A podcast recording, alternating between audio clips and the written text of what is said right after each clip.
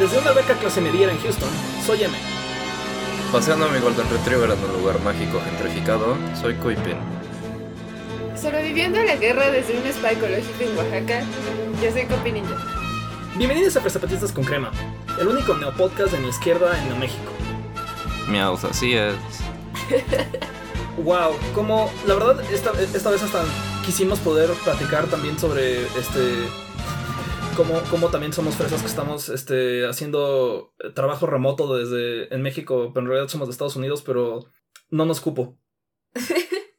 pero, pues bueno, pasemos directo justo a, por qué no nos cupo y por qué platicamos de casas clase medieras en Houston. Pasamos directo a la entrevista con la profesora Maybelline Flores de la Facultad de Economía de la UNAM. Para platicar de este tema. Jiji, woo.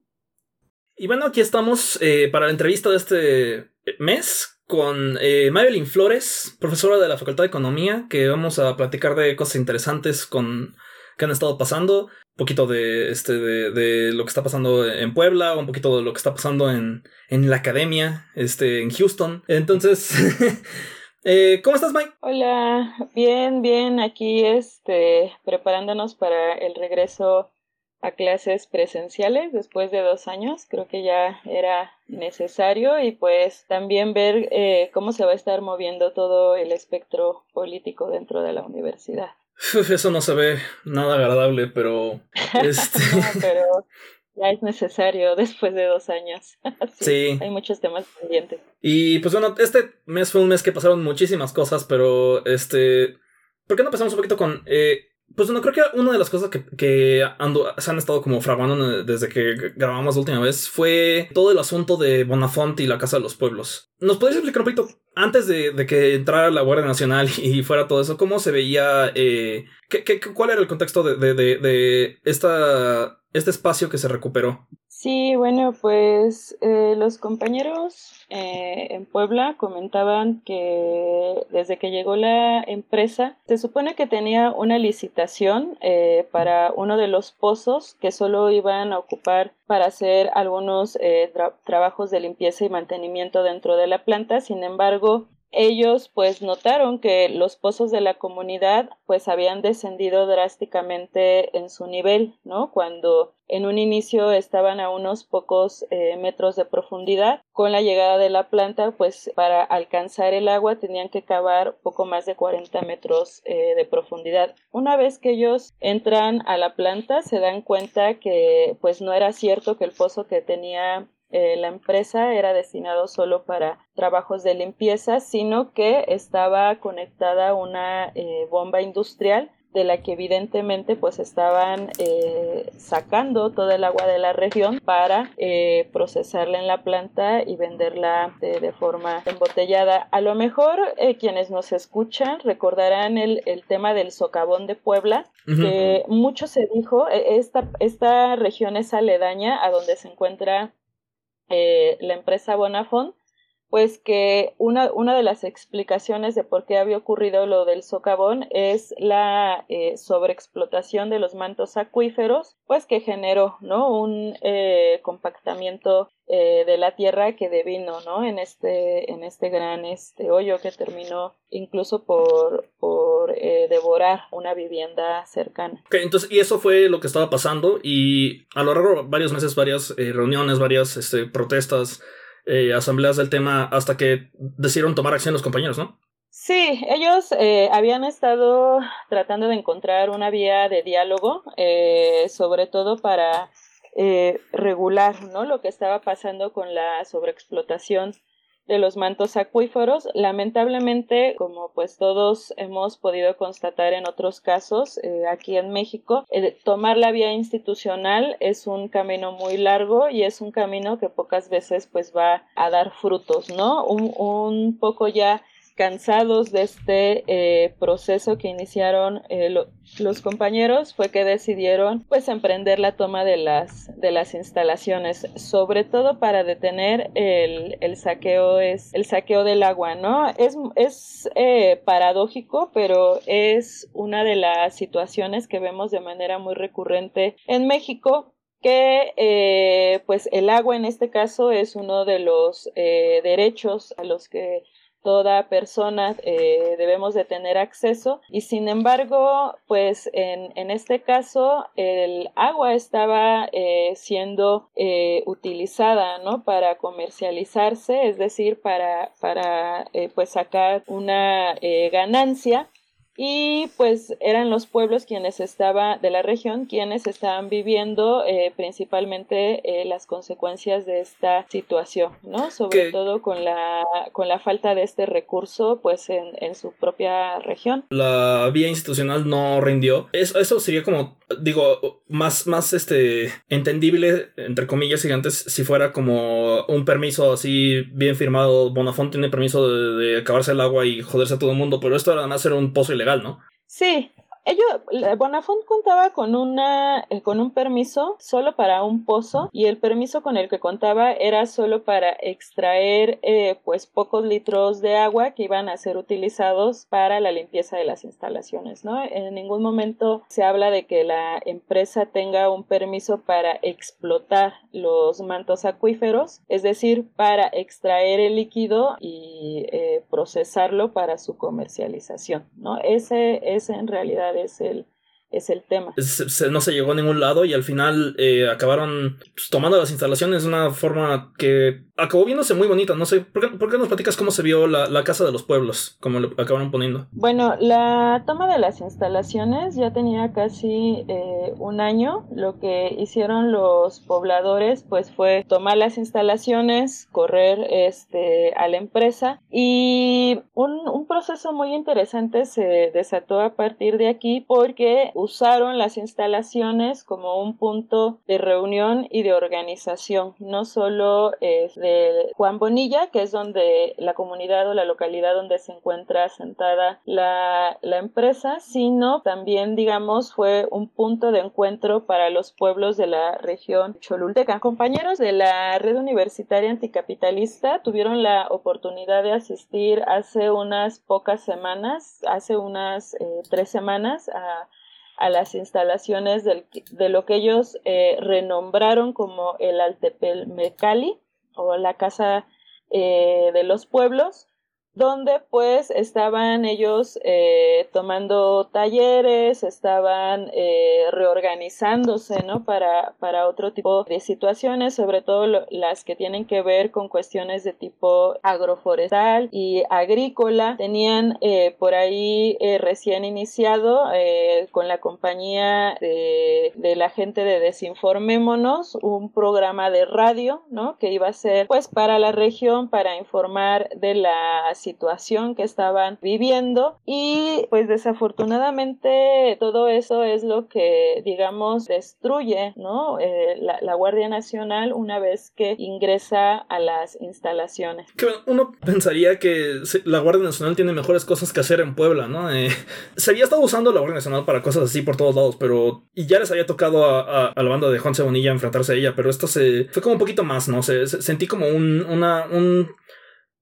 un clima de, de, alerta y enojo y de, de shock de, de, los compañeros que hasta decían como no sabemos bien cómo responder los primeros días, ¿no? O sea, porque sí fue de... Tenían, tenían estos sueños, esta organización que sí se, se vio muy violentada, ¿no? Sí, de hecho, la toma de las instalaciones me parece que en estos meses de, de pandemia, digamos, donde muchas movilizaciones se vieron mermadas, ¿no? Por la cuestión de la contingencia sanitaria, pues sí fue un respiro, ¿no? De tener un espacio eh, para los pueblos de región, pues eh, donde podían eh, intentar, ¿no? Proyectos de educación, de salud, como comentaba de comunicación, pero también tenían esta otra parte de que los fines de semana hacían una especie de mercado de trueque, ¿no? Donde intercambiaban semillas y, y, algunas otras cosas eh, de perecederos, ¿no? Para, para el autoconsumo. Eh, me parece que la actuación de la, de la Guardia Nacional en, en este caso desafortunadamente eh, marca un hito en términos de que no es la última vez que eh, los vamos a ver, ¿no? Enfrentando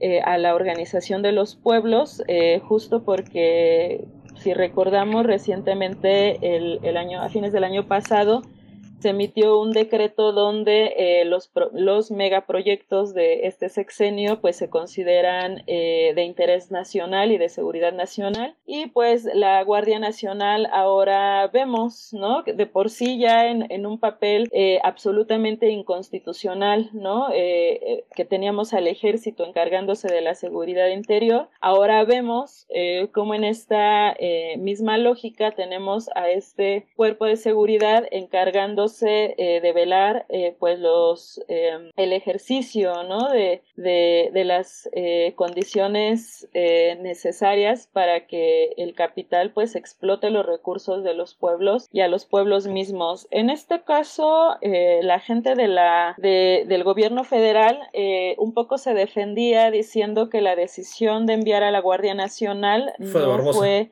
ni siquiera, eh, ajá, de... No, eh, lo que ellos dicen es que ni siquiera fue de, del gobierno estatal, o sea, incluso exoneran a Barbosa de esto. Lo que dicen es que Bonafón se fue a, juicio y en el juicio el juez dictaminó que la, que la razón la tenía la empresa. Vemos cómo... Eh, hasta el servicio del capital de la Guardia Nacional. No sabía que, que, un juez podía decir manden a la Guardia Nacional a, nombre de Bonafont. Exactamente. Porque lo, que estamos, lo que estamos viendo ya es cómo las empresas sí son consideradas un sujeto de derecho en contraposición a los pueblos y comunidades originarios que en nuestro país no son considerados un sujeto de derecho sino un objeto de derecho. Y en ese sentido obviamente pesa más el derecho de, un, eh, de una compañía, en este caso eh, de privados eh, de capital transnacional, ¿no? Porque Bonafont finalmente pertenece al corporativo Danone, en vez de proteger el derecho legítimo que tienen los pueblos al aprovechamiento y a decidir el destino de sus propios recursos, ¿no? Violando además pues el derecho al acceso eh, al agua, ¿no? Al que se supone que todos pues deberíamos de tener posibilidad. Algo bonito que vi fue que, pues bueno, si algo salió eh, positivo del de, el viaje de, de, de LZ eh, por Europa, es que ha habido varias protestas a lo largo del mundo contra Danone por esto, ¿no? De hecho vi este, hoy mismo fue, este, hoy que es primero de marzo, hubo una en Alemania entonces, pues por lo menos la gente se está dando cuenta como de qué pedo que la Guardia Nacional esté al servicio de empresas extranjeras al mismo tiempo que AMLO decía que su drama semanal con España. Sí, hecho ha habido protestas incluso en Francia, donde está la sede del grupo Danone. Creo que una de las, como mencionas, ventajas, ¿no? Y me parece también que podemos decir de los objetivos cumplidos o logrados de la gira por la vida, es justamente que se pudo, eh, pudieron tejer estos lazos, ¿no? Entre distintas luchas, entre compañeros y compañeras que resisten en, en otros lados, en distintas geografías, y que justamente en casos como este, pues se dan esas muestras eh, de solidaridad, pero eh, también estos grupos están comenzando, pues, la denuncia, ¿no? De lo que hace Danone, sobre todo en regiones, pues, como México, ¿no? Que podemos llamar o decir que son la periferia, ¿no? De estos eh, países o grandes países eh, desarrollados y que es justamente a donde vienen, ¿no? O en donde vienen a cometer, pues, este tipo de agravios, ¿no? Una de las cosas que denunciaban la gente de Juan Bonilla pero también los que se organizan ¿no? en, en, en, los pueblos unidos, es que la embotelladora estuvo extrayendo alrededor de un millón seiscientos cuarenta litros de agua al día. De estos pozos que digamos de alguna forma son artesanales no que existen en la región y que utilizan los pobladores pues para para cubrir sus necesidades básicas no eh, y, algunas relacionadas con pues la, agricultura a pequeña escala no o sea estamos hablando realmente de, de un saqueo porque insisto eh, Bonafón no tiene un permiso de explotación de, del pozo, o sea, solo tiene un pozo del que se supone debía de extraer pues agua solo para la limpieza, ¿no? No, y pues no, obviamente no, no, no tiene ese permiso porque si no tendría que enfrentarse como a investigar, oigan, ¿esto causará un socavón o cosas así? Y no solo eso, ¿no? También tendría que pagar eh, lo correspondiente por tener una, un permiso de explotación de los mantos acuíferos, ¿no? A, a, ese nivel de intensidad, cosa que pues tampoco hace. En ese sentido, pues sí estamos hablando totalmente de un vil robo y de un saqueo por parte eh, de, la, de la empresa Bonafont, ¿no? Que por ahí lo, la gente de, de, los pueblos unidos, ¿no? De la región cholulteca, pues nos invitan también a, boicotear a, esta empresa y me parece que ponen sobre la mesa un tema muy importante y que es cómo el Estado y el gobierno pues se ha desentendido eh, de muchas de, de, sus obligaciones, ¿no? Que en este caso sería la de dotar y proporcionar a toda la población del acceso a agua potable, ¿no? O sea, no es posible que, por ejemplo, en la, en la Ciudad de México le, la calidad eh, que tenemos, ¿no? A través de la infraestructura eh, que existe, pues es eh, agua que no es apta eh, ya para el consumo humano, ¿no? Como, como sí lo era hace algunos años. El, yo creo que el boicot es buena idea. A mí siempre creo que, no sé, yo sí creo que se, se, lo merecen y pues vimos cómo funcionó por lo menos un poquito para lo de Constellation Brands, ¿no? Sí, Sí, ojalá que sí eh, la gente que nos esté escuchando tome eh, un poco de conciencia sobre lo que significa estar eh, consumiendo el agua de, de Bonafont, que pues prácticamente es estar comprando el agua que se le está robando a, a, los pueblos, por un lado. Por el otro, el, perdón, no recuerdo si es el 5 o 6 de marzo, Bonafont está invitando a una a, las mujeres no a una carrera este bajo este eslogan de, de sentirte ligera y no sé qué más ah. cuando pues en realidad es es una estrategia de mercadotecnia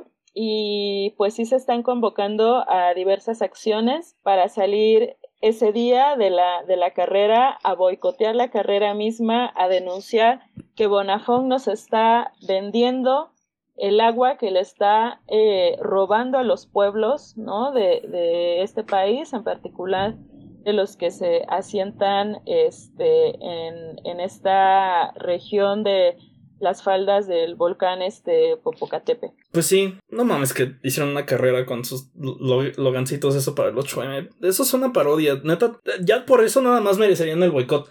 Este, pero pues bueno, Fs en chat para la Casa de los Pueblos. Ay, no. Este. Que, pues, a, ver qué, qué, también se, se organiza de, pues, de la banda de, de, Juan Cebonilla. Este, estén atentos a, a, otros episodios para cuando les vamos a seguir dando seguimiento a esto. Y, pero pues, eso fue la, la, Casa de los Pueblos. Pero hubo otra casa que estuvo en las noticias este mes. Este. ¿Cómo, ¿Cómo, vimos lo de la casa de Houston? ¡Uh! El, drama que hubo fue de, que le cacharon al hijo de AMLO viviendo en Houston en una este, casota, eh, ahorita entre con asterisco, porque vamos a platicar cómo está esa casa. Y pues se, armó el escándalo, ¿no? Fue lo único que ha estado hablando el PAN por como todo el mes.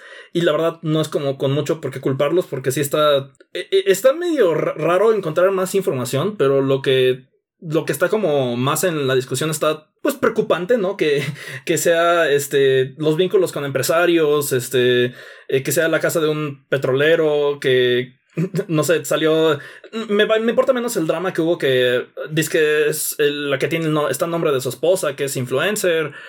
Ay, no, no, no. ¿Qué, cómo, ¿Cómo estuvo? ¿Cómo vieron la casa de Houston? Era una casa completamente normal de clase media gringa. O sea, no entiendo por qué se quejan. a, mí me sacó. viven. A mí me sacó de onda ver eh, que vi la casa y dije, pues está grandota, ¿no? Y luego vi el terreno y dije, a su madre, está en diagonal construida, tiene una albercota que, que donde podrías poner un desarrollo entero de apartamentos y la casa está grande además, como no sé si aquí tiene caballos o qué chingados, para qué quiere tanto patio, pero no sé qué clase me... Eh, cuando, cuando, cuando gente como Dana Corres y el resto del escuadrón de defensa de la 4T se puso a hablar de que así vivía la clase media de, de, allá, dije... ¿qué, qué, ¿Qué clase de persona conocen que vive en Houston, Dios mío? Eso, como toda su experiencia viene de, de la televisión gringa, en donde sí tienen casotas así. Ajá, sí es como no sé, experimentar el, el mundo a través de, de la tele. Ah, estoy leyendo en internet que eh, la hicieron en un terreno de 2.500 metros cuadrados. Y que la casa en sí tiene 447 metros de construcción. 2.000 metros cuadrados. 2.500. Eso no es, eso es clase media de Arabia Saudita. ¿De qué? Sí, no, y con toda la austeridad republicana y demás, este, eso es, fácil el tamaño de la casa principal de los pinos. Sí, si no, es que más grande. Eh, eh, austeridad republicana, porque así es los que, como viven los republicanos allá, o sea. Pero el que, mm, que sacó a la luz todo esto, y la verdad es que no estoy segura, porque fue lo que entendí de las noticias, fue que fue precisamente Loret de Mola, ¿no? Quien eh, exhibió todo esto. Eh, luego es difícil ver como si es Loret, o sea, según yo es Loret de Mola y por eso fue el drama que salió contra este contra Loret de Mola eh, versus AMLO, pero eso acabó bastante oscuro por todo lo que ha estado pasando con los periodistas, ¿no? Como, ¿Cómo viste lo de lo, del la emboscada contra periodistas ocultándose atrás de Loret de Mola con que, que se echó a AMLO este mes? Eh, acabó en una especie de pelea ridícula entre Morena y Loret de, Mola y eso acabó en aún más peleas con otros periodistas, con todo el mundo, con Carmen Aristegui y pues acabó en un momento porque los asesinatos de periodistas continúan. ¿Cómo has estado viendo esto, Mike? Pues sí, un, un poco eh, un escenario digamos bastante favorecedor a AMLO, porque si bien la intención de eh, Loret no era generar pues sí suspicacias y escándalos, eh, coincidentemente el señor de los pinos pues tiene la audacia no de, de atribuirse todo eh, de forma muy personal. Y me parece que justo le sirvió muy bien de, de cortina de distracción pues para toda la serie de asesinatos no que habíamos estado viendo este recientemente sobre todo en el caso eh, del norte del país, ¿no? Donde en menos de una semana asesinaron a dos periodistas, ¿no? Una de ellas, que era esta periodista que en algún momento acudió a la mañanera denunciando pues que había ganado, ¿no? Una es una demanda en contra eh, del exgobernador y el otro pues un fotoperiodista, ¿no? Que fue eh, asesinado la la misma eh, semana. Eh, me parece que todo este asunto pudo derivar en una investigación más a fondo, siguiendo el eslogan de la actual administración contra la corrupción, porque es cierto, o sea, no, no me parece que, pueda eludir el tema eh, del enriquecimiento inexplicable, ¿no? por lo menos de este... José Ramón, ¿no? ¿Cómo, cómo explicar, ¿no? el nivel de vida que tienen sus hijos cuando pues digamos no tienen eh, trabajos conocidos ni dentro de la administración pública, pero tampoco dentro del sector privado, ¿no? creo que José Ramón, creo que José Ramón tiene unos negocios, ¿no? Con de miel y de cacao que están bien vinculaditos, como quien no quiere la cosa con Sembrando Vida. Justo es a lo que iba, ¿no? Lo único que les hemos eh, llegado a conocer es esto del de la chocolatería que se llama como la mamá, ¿no? Como la, la ex esposa de, de AMLO, tía Rocío, algo, una cosa así y que justamente no están bastante vinculados con el eh, programa Sembrando Vida, ¿no? Porque eh, algunos de los eh, de las personas que entran a este programa, sobre todo en la zona sur del país, pues de lo que se les provee es de árboles de cacao, ¿no? Que después son este pues aprovechados o comprados pues a un, un muy bajo costo por esta compañía de los hijos de AMLO, ¿no? Lo cual terminaría redituando en un negocio redondo, puesto que a través de este programa gubernamental se les provee de materia prima, ¿no? Pero vaya, una, aun cuando los precios eh, de los chocolates, estos eh, rocío, me parece que se llaman, suelen ser un poco altos, ¿no? De, de acuerdo eh, a, los precios promedios del mercado, pues tampoco te da como para justificar, ¿no? Ese, está, chistoso que se quieren, se quieren justificar. No, no, no, no es corrupción tengo esta, eh, tengo todo este dinero porque me beneficio de los programas que mi padre puso. Y esa es su defensa. Y aún así no cubren. Exactamente, ¿no? Eso por un lado y por el otro tenemos eh, lo del trabajo eh, de la esposa que trabaja es para esta compañía, ahorita el nombre, que tiene este algunos contratos, sobre todo con Pemex, aquí en, en México. ¿Ustedes se acuerdan cómo eh, se llama? La empresa de Grupo Vidanta y también K Partners. Este, y la casa era del empresario de Baker Hughes. Eh, exacto, esta compañía que resulta que se hace una investigación a sí misma, ¿no? Y que después de haberse investigado para ver si había o no algún conflicto de interés o tráfico de influencias, esta misma compañía concluye que no hay tal cosa, ¿no? Pues no, nunca ha habido tráfico de interés con Pemex. nunca. ¿Cuándo se ha escuchado eso? Exactamente, ¿no? Es como si nos dijeran que de pronto es, no sé, por decir, el, alguno de los cárteles del narcotráfico en México se investiga a sí mismo y concluye que no hay tal eh, existencia de negocios ilícitos. o sea, es totalmente absurdo. Sí, no, e, es por más que me quiera que quiera que me caiga mal Loret de Mola, que no es difícil que te caiga mal Loret de Mola, el, el timing estuvo grotesco en cuanto a, los asesinatos de periodistas, porque el, mencionaste el caso de, de, Lourdes, este, Lourdes de Maldonado, creo. Y pues a ella la, está extremadamente obvio que la mató un cercano de AMLO. Y, y, ella se lo había dicho en la mañanera. En la mañanera está y dice, por favor, tu amigo me quiere matar. Y AMLO como, sí, sí, te, te, te voy a mandar a encinas a que te dé a tole con el dedo. Y pues la mataron. Y Bonilla sigue como en la, en la lista de los bien portados de AMLO. Así es, ¿no? Es totalmente eh, irrisorio, ¿no? La, la posición de eh, AMLO frente a la situación de violencia que estamos viviendo en México, no solo frente a la situación de violencia eh, de los que viven efectivamente los periodistas, sino también frente a la situación de violencia eh, desmedida que se vive en el país, ¿no? Tanto hablando de los crímenes de feminicidio, por un lado, ¿no? Que tenemos actualmente altas tasas en, en ese aspecto, pero también de los eh, asesinatos que están ocurriendo todos los días, ¿no? En, en, en distintas carreteras del país, lo que vimos hace unos eh, poco pocos días, ¿no? Del, del cuasi fusilamiento, ¿no? De de 17 personas eh, que estaban en, un velorio y es increíble que frente a esta situación pues AMLO no tenga una estrategia que realmente vaya y ataque eh, el fondo del problema, ¿no? Que es la situación eh, de miseria y de extrema precarización que vivimos pues todos los, los trabajadores y trabajadoras de este país, ¿no? Sí, la verdad es que es alarmante. sí, y pues cuando escuchan este tipo de quejas, la, la banda de Morena lo, que te va a acusar es de ser de este fresapatista de la Roma Condesa. Y pues bueno, creo que al menos está mejor que ser morenista de Houston, ¿no? Y. Eh, hay un. Hay una diferencia de un cero. entre ser una de las dos cosas. Yo creo que es de peso a dólar, la verdad, la conversión. y pues hablando de. Hablando de morenistas de Houston. Este, creo que no. Eso fue a, mero principio de este mes. Este, entonces no está tan fresco en la memoria de mucha gente. Además de que, pues no, no, esto no es noticia, gran noticia nacional, pero pues te tenemos aquí, May. Entonces vamos a, vamos a platicar un poquito de cómo ha estado, este, cómo has visto, mm, cómo decirlo. De, de Houston en México. Exacto, sí. ¿Por qué no lo ponemos así? Este.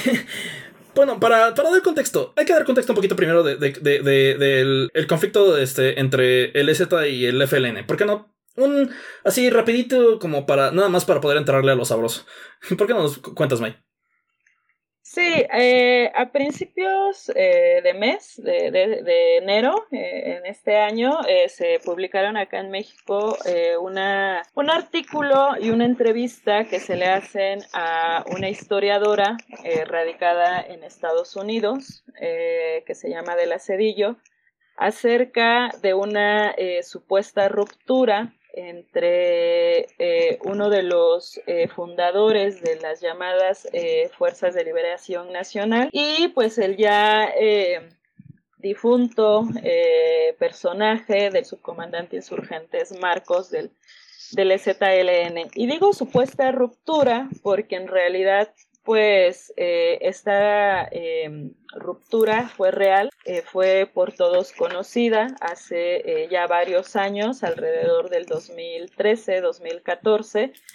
eh, porque durante pues algunos años el autonombrado ahora comandante Germán, y digo autonombrado porque pues ya ni siquiera este... No comanda ni, su, ni su vecindario. Él pasó, digamos, a la, a la vida civil hace muchos años. Él de hecho estuvo eh, detenido y él fue una de las personas que pidió amnistía al, al gobierno mexicano para su liberación, ¿no? Entonces, eh, dentro de los códigos, digamos, de la gente eh, que alguna vez formó parte de, algún movimiento guerrillero, se sabe que una vez que te detienen, pues tú, eh, y, y, vaya, logras, ¿no? Salir con vida de esto, pues tú ya no te puedes incorporar, ¿no? A, las filas eh, de los movimientos armados o, guerrilleros, porque pues no se sabe, ¿no? Eh, cuáles fueron las condiciones eh, bajo las cuales te, pudieron liberar y, y, finalmente te perdonaron la vida, ¿no? Que como sabemos en la historia de México, la llamada Guerra Sucia, pues tuvo, ¿no? varios, muchos decesos, ¿no? De, de combatientes y de militantes de distintos eh, movimientos armados, ¿no? En ese sentido, pues eh, el nombre de esta persona es Fernando Yáñez, ¿no? Es, es como él eh, se reincorpora a la vida civil después de que lo detienen, pero pues vemos ya desde hace unos años para acá una disputa que él pone sobre la mesa, ¿no? Donde dice que pues el Ejército Zapatista de Liberación Nacional se debe a la, pues muchos suponemos o la dábamos, ¿no? Por extinta la Organización de las Fuerzas de Liberación Nacional. Ahora eh, se supone que ellos siguen existiendo bajo la denominación de una asociación eh, civil que se llama la casa de todos y todas, ¿no? O sea, en realidad no son este como tal un eh, movimiento armado, ¿no? Eh, que es una cosa muy paradójica porque uno de los reclamos que le hacen al, al ZLN es ya no ser una organización, dicen ellos, de tipo guerrillera, ¿no? Cuando ellos pues son apenas pues una AC, ¿no? Estas eh, entrevistas y esta serie de, de afirmaciones devienen de un texto eh, publicado en noviembre del año pasado al que eh, pues en distintos intercambios no a partir de que eh, salen estas entrevistas nos enteramos por ejemplo de que le ofrecieron a, Ernesto Ledesma de, de Rompeviento realizar este, una entrevista a Fernando Yáñez a propósito de la publicación de este, de este libro o cuaderno de trabajo, ¿no? Eh, mira, aquí, aquí en, el podcast no somos fans de Ernesto, pero la verdad, aplausos por haber rechazado, ¿no? Que la verdad me sorprendió como, como la forma en la que lo dijo, como de, wow, muy, muy, digna. No sé, este, hay que ser medio, hay que tener como poquita dignidad para aceptar eso, ¿no?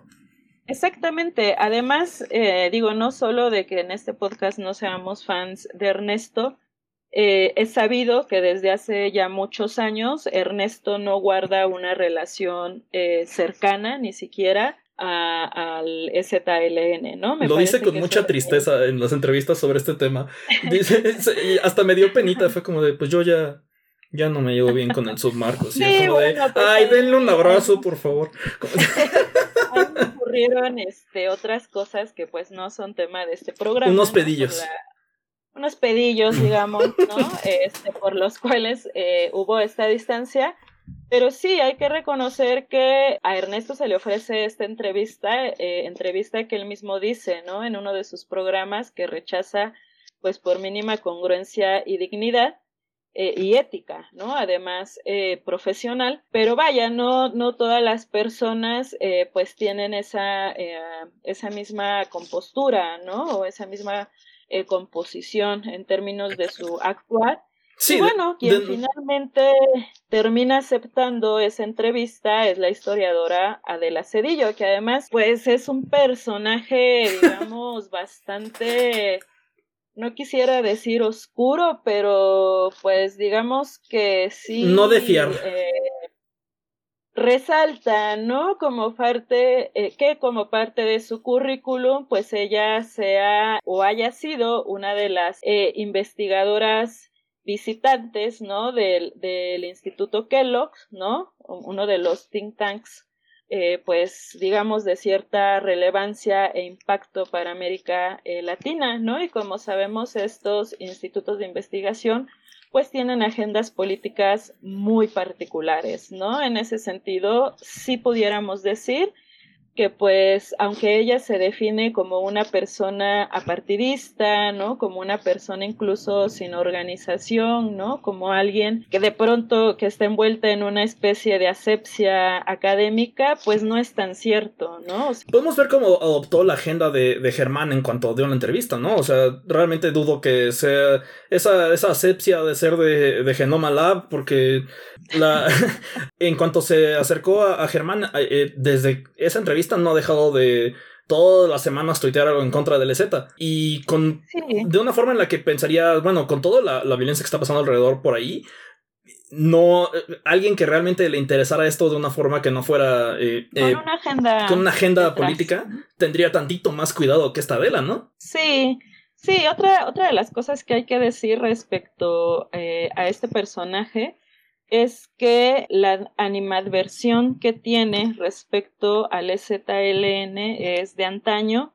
Surge a raíz de que ella hace su, su tesis de maestría, me parece, eh, desde, desde, la tesis de licenciatura, pero, pero sobre todo con la de maestría, donde pues ella solicita una entrevista eh, a la comandancia del EZ y el EZ pues se niega, ¿no? A, tener pues cualquier tipo de, cercanía con ella. De hecho, es bastante...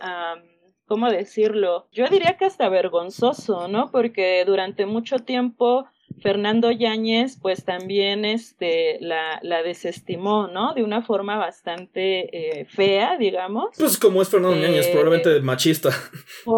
sí, ¿no? Es que es una de sus características, porque ella pues estaba, hizo una investigación develando información eh, que para ese momento pues era muy delicada, ¿no? y era una información muy delicada porque los delitos, digamos que de acuerdo al orden jurídico del Estado mexicano, pues eran delitos que aún no prescribían, ¿no? Me parece que esa es una de las cosas que esta persona eh, que navega con bandera o pretende navegar con bandera de ingenuidad, pues de pronto dice eh, no entender, ¿no? Entonces, pues sí, como que a partir de esta negativa del EZ a darle una entrevista y después del desprecio que vivió por parte de Fernando Yáñez, me parece que el hecho de que este último, ¿no? haya tenido que revirar a falta de encontrar a alguien, ¿no? con mayor probidad ética, con mayor estatura política, ¿no? O, que de hecho tenga cualquier participación en, en algún movimiento, ¿no? Porque ya pues no, no tiene esa participación, ¿no? Ah, y, pero te, van a acusar, te van a cancelar por sacar el movimentómetro, por decir eso, que ¿cómo te atreves a decir que tienes que ir a cinco asambleas o si no, no puedes hablar? Pero Adela, bien que te regaña si tienes menos de 40 y no has estado en, no estuviste en el 99 y el 93 y este, yo sí conozco a esta gente y no te dice qué gente es, pero ella sí la conoce y es muy relevante. Exacto por ejemplo, ¿no? Y, o sea, lo que voy es que obviamente no estamos eh, hablando en ese sentido del, del marchómetro, pero es una cosa que ella suele hacer mucho, ¿no? Eh, como decir, tú no estuviste en esto, tú no estuviste en aquello otro, pero pues cuando uno le revira ese mismo argumento de, oye, pero pues es que tú tampoco estuviste, ¿no? sí, le, rascas tantito y resulta que su... como que con qué, como que con qué cara, ¿no? Te atreves a hacer ese tipo de señalamientos, pues ahí es donde ya no le parece, ¿no? sí, no, de hecho, eh, yo la cuestionaba en Twitter acerca de, pues, cuándo fue la última vez que ella pisó territorio zapatista, ¿no? Solo como para tener una idea de que, vaya, cualquier investigador mínimamente serio, pues va y constata, ¿no? No solo lo que te dicen tus diversas fuentes, sino vas y constatas en campo lo que está ocurriendo y pues resulta que esta señora tiene cerca de 10 años o más de 10 años de no pararse por allá, ¿no? Entonces, ¿con qué desfachatez y con qué holgura viene aquí a hacer una serie de aseveraciones pues graves, ¿no? Y, a, hacer sus dramas refritos de 10 años, ¿no? O sea, habla como quejándose del EZ, como haciendo el clásico, eh, eh, que no, la verdad no me sorprende que se ve bien con, con Yáñez, porque son igual de ardidos y igual de eh, contradictorios, porque tienen este mame de que, ah, es que el EZ dejó de... El, el EZ era chido antes, cuando cuando era este. Cuando era, marxista y de verdad, no como ahora. Eh, como yo, que sigo siendo marxista, pero por cierto, debería unirse a Morena. Como.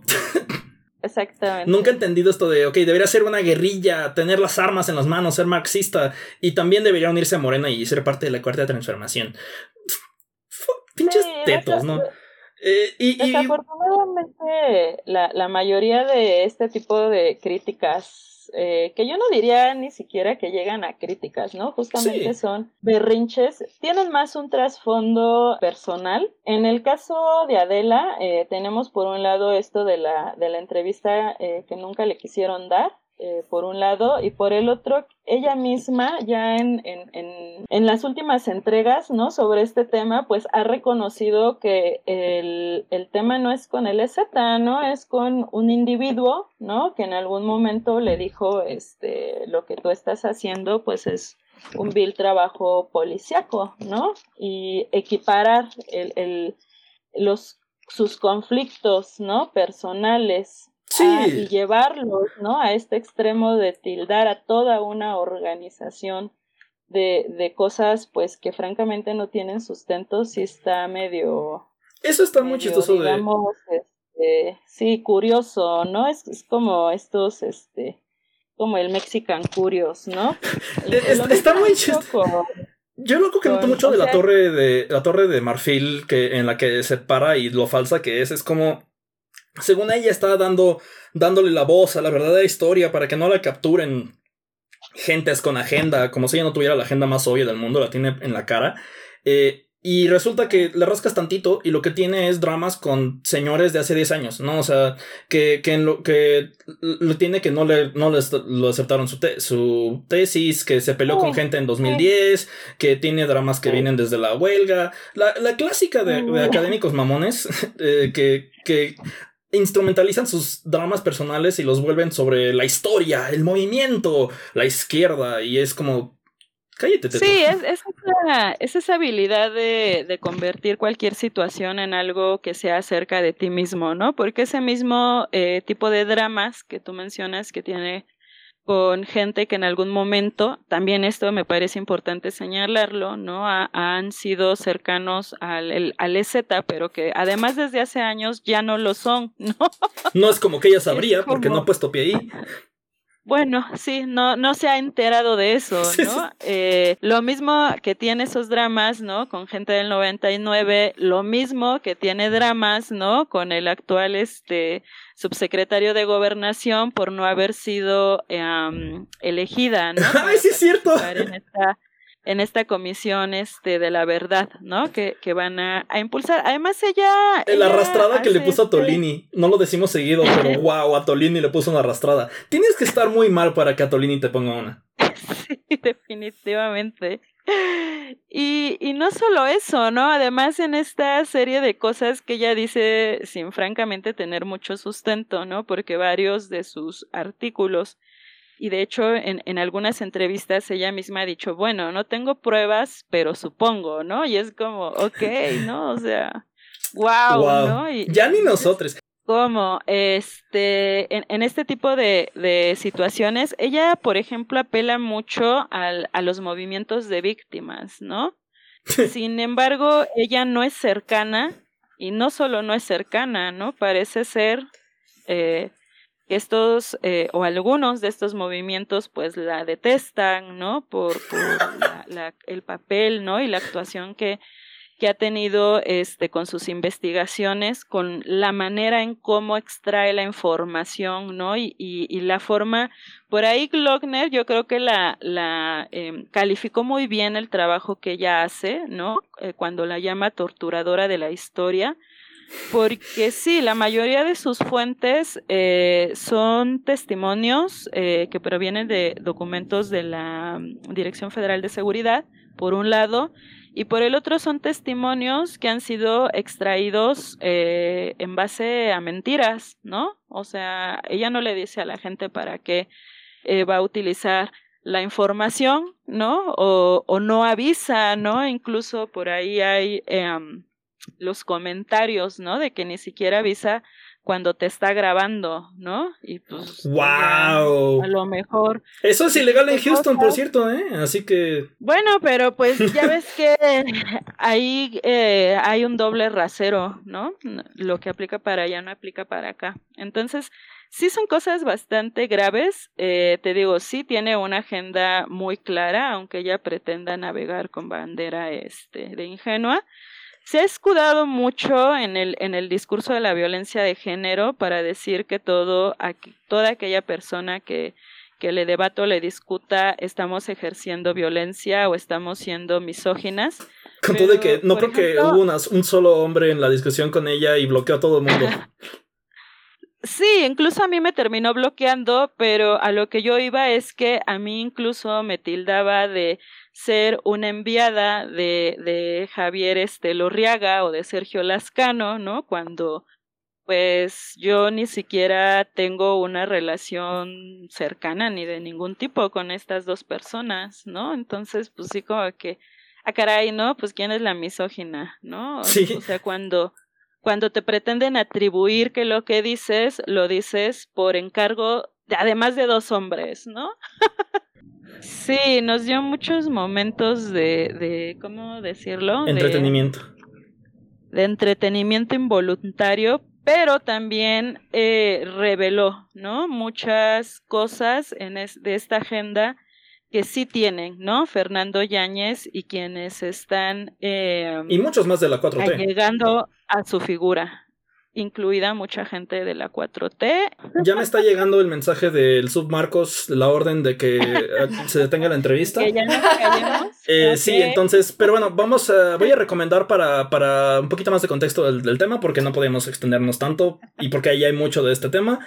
Eh, chequen las entrevistas, el video que tiene, que sacó este todas las participaciones de Fritz Glockner en esto estuvieron muy entretenidas. El video que salió en Rompeviento de Ledesma dándole una arrastrada este, a Adela también. Pues sí, están, están entretenidos. Vamos a dejar los links en el episodio. Y pues bueno, dejamos tu, también tu arroba y, eh, de Caracol Amay y también el de, la, el de la Rúa para que sigan a la red universitaria anticapitalista, si no lo han hecho todavía. A veces público, no muy seguido. ah, pues bueno, ¿para qué no? Si buscan a alguien que no spamee cosas, que no se la pase peleándose con todo el mundo y que cuando se pelee se ponga bien sabroso. Este, ahí está May. Ah, tal vez algún día revele este el mensaje privado que me envió Adela pidiéndome uh. borrar mis tweets. Vaya. Pues bueno, ahí nos vemos, May. Adiós. Dale, cuídense, bye. Gracias por pasar. Y bueno, pues esa, fue la entrevista con la profesora Maybelline Flores. Ahora vamos a platicar un poquito de lo que probablemente está en sus cabezas eh, escuchando esto ahorita. Y no vamos a extendernos mucho porque pues nosotros no conseguimos nuestro certificado de expertos en, en Ucrania, nada más nos dieron el de vacunas y pues ese ya lo usamos. Este... ¿No te habló Putin a través de la Sputnik? no, es que yo, yo no traigo esa, entonces. Ah, qué mal. Yo sí. Y ese, algo curioso que me pasó como exactamente el día siguiente de que mataron al archiduque fue que eh, me vacunaron con la Sputnik y fue en el campo Marte y fue el día de la bandera. Entonces estaba absolutamente rodeado de, de, de militares en, en ese día en particular. Fue, fue una experiencia bastante surreal. Oh, vaya. Ah, no sé, este creo que hay muchas formas de informarse bien sobre Ucrania o muchas formas de intentar no informarse. Este, creo que eh, ha estado un poquito spameado las noticias, entonces no los vamos a echar el como take definitivo. Pero no sé, sí he estado viendo peleitas como en la izquierda de otros países, como. Y con, lo estoy viendo con una envidia porque la 4T neta se le zafó un fucking tornillo con esto de Ucrania. Pintaron el zócalo con la bandera rusa. Ah, que bueno, también a la derecha se le, está, se le zafó el fucking tornillo con lo de Ucrania. Solo México tiene el- discusiones de política exterior más cursadas del fucking mundo. Pues ha habido como un montón de gente ah, ci- 100% pensando a como Rusia como si fuera un como un país diminuto eh, socialista que está como a la deriva y al como los como sometido a los caprichos de los gringos y es como o sea la, la URSS dejó de existir hace muchos años ah, no, no, no sé o sea mm, No sé qué tan como único sea este específico como brainworm que tiene la izquierda de México, entre comillas grandes. defendiendo actos bélicos y muertes de civiles por como esta idealización y como victimización extraña que hacen sobre Rusia. Sí, no, y, y creo que sí es un poco porque por un rato la izquierda, como el grueso de quien contrataba ge- gente de izquierda para, era RT y Sputnik. Ujú. Porque tenemos como a absolutos weirdos como Christian Nader. Si recuerdan algo sobre Christian Nader, fue probablemente que se peleó con Panam porque no le dio tenis gratis. Ese fue uno de los mejores momentos de Twitter en español. Pero, no sé, ese güey de plano estaba diciendo pura pinche mentira. O sea, como diciendo, ah, pues es que esta invasión va a salir muy bien. Perdón, perdón, perdón. Este ejercicio militar va a salir muy bien porque Putin está... Esta operación especial de liberación de... Sí, de, de- de- porque le importa mucho la autonomía a Christian Nader. Por favor, no googleen nada sobre Kurdistán de él. Le importa mucho No, la no. autonomía de los pueblos. Mm. Fuera de broma, yo lo he visto pedir como casi cosas genocidas de, de los kurdos. Ese güey está fucking zafado. Y lo, lo estaban compartiendo como experto en esta cosa porque el, el sector, como todo fucking raro de la 4T, que se cree como. No sé, específicamente está pensando como los del SDP Noticias. Como Manuel Ibarra y esos idiotas. Este. Y eh, obviamente llegó. Hasta Dana Corres estaba ahí con esos takes. Ah, sí. No, no debería ser mucha sorpresa que muchos en la 4T sean prácticamente nacionalistas. Es que yo creo que RT no creo que les haya contratado así por como coincidencia, ¿no? O sea, eh, RT como que sí tiene esta línea muy clara en México y en otros países de contratar a gente bien nacionalista para estar como Además de estar replicando la propaganda rusa que en general, o sea, si ves como las cosas que apoya Putin y demás, siempre se va a ir como por un nacionalismo súper rancio, bien raro que solamente lo entiende, pero que lo apoya en todas partes del mundo y que puede como apoyar a gente de extrema derecha en un, en un país y gente como izquierdosa, que se dice así en, en otros países como en México. O- Sí, y- tipo y ta- Tipo Jalife, o sea, Jali- Jalife, no recuerdo si, si le contrató, digo, si lo contrató en la agencia esta rusa, pero pues se alinea muy bien a como la forma en la que ve el mundo, pues al menos oficialmente Rusia, que aquí se quieren hacer como izquierdistas y, ¿no? Pues hasta eso los rusos midieron mucho mejor a Morena que mucha gente acá al identificarlos como bien, bien como nacionalistas Y de a mí- derecha. A mí me sacó de onda como mucha gente que, que usualmente es- mm, tiene tantito más cerebro, o sea, ponerse de plano a, a replicar toda la propaganda de, de Putin, sobre todo con lo de esta mamada de la desnazi- des- desnazificación, que, ok, Mm. sí, hay muchos nazis en Ucrania y bastante metidos en el gobierno, ¿no? No son nada más como, ay, nada más este es este grupito todo crin- cringe por ahí, no, es como gente que es legisladora, ¿no? Y también Ajá. su como brazo militar o de policía militarizada que son como... O sea, nació como una paramilitar neonazi, ¿no? La- su Guardia Nacional incluyó a neonazis. Ajá, o sea, agarraron a un grupito de neonazis armados y les dijeron como de, oigan, ustedes ahora son como la policía oficial. O sea, hicieron eso. Sí, está grotesco ver cómo pelear a la. en- eh, oh, como mientras estamos grabando, al escuadrón de mascotas musulmanes de eh, Putin que te traen todos bien deshumanizados, que. Lo- a- to- ambos lados los hab- hablan como si fueran Uruk-hais Ujú. y los tienen peleando contra los neonazis que están como cubriendo de grasa de cerdo sus balas para que para ofenderlos extra. Es eso es lo que está pasando ahorita y andar justificando la propaganda de- del lado de Rusia se me hace tan grotesco como andar justificando lo de, lo de la OTAN. Pero ahorita la persona que estaba justificando la propaganda de la OTAN se llama Putin. Así que este, no, o sea, si, si hubiéramos grabado esto hace dos semanas, habría estado como diciendo, habríamos sido los que tendrían que estar como disculpándose y humillándose diciendo, pues creímos que no iba a invadir y sí invadió. Entonces. Es que, si por un lado nadie veía venir, o muy pocas personas veían venir que Putin realmente se animara a hacer la invasión. Y por otro lado, o sea, ¿cómo justificas empezar una guerra? Es que es lo que yo no entiendo. Y es lo que más me desconcierta, como de, ok, sí, hay un montón de como factores alrededor, sí, eh, estuvo recibiendo como presión por meses y años de, de Estados Unidos y de otros como poderes capitalistas imperialistas, pero no es como que Rusia no lo sea también, de otra forma. Yo no puedo entender cómo puedes apoyar esta guerra si estás en contra de la OTAN, porque nada le va a caer mejor a la OTAN que esto. O sea, ahorita Finlandia, que estaba hace unos meses diciendo nada más el 20% quiere unirse a la OTAN, ahora es el 50%, y, y yo apostaría lo que sea que se une por lo menos Finlandia, si no es que más países a la OTAN. Y ya está firmando la entrada a la Unión Europea a Ucrania. O sea, esto, esto va a ser un desastre para Putin, ¿no? O sea, aún si logra conseguir una que otra cosa que busque, aún si logra quitarle cachito a Ucrania, esto no le pudo haber caído mejor a los gringos. La verdad, si, si estás como aplaudiendo esa estupidez de la desnazificación, no mames. Es, o sea. Lo que yo vi como de. Pues sí, medios en inglés. O sea, como que si la intención realmente fuera súper genuina por la desnazificación, pues tuvo que haber como tomado algún tipo de medidas antes de que esos güeyes estuvieran institucionalizados, antes de que esos güeyes estuvieran ya como en el gobierno. Vaya, no, no, no entiendo cómo salvas gente matándola. Sí, no.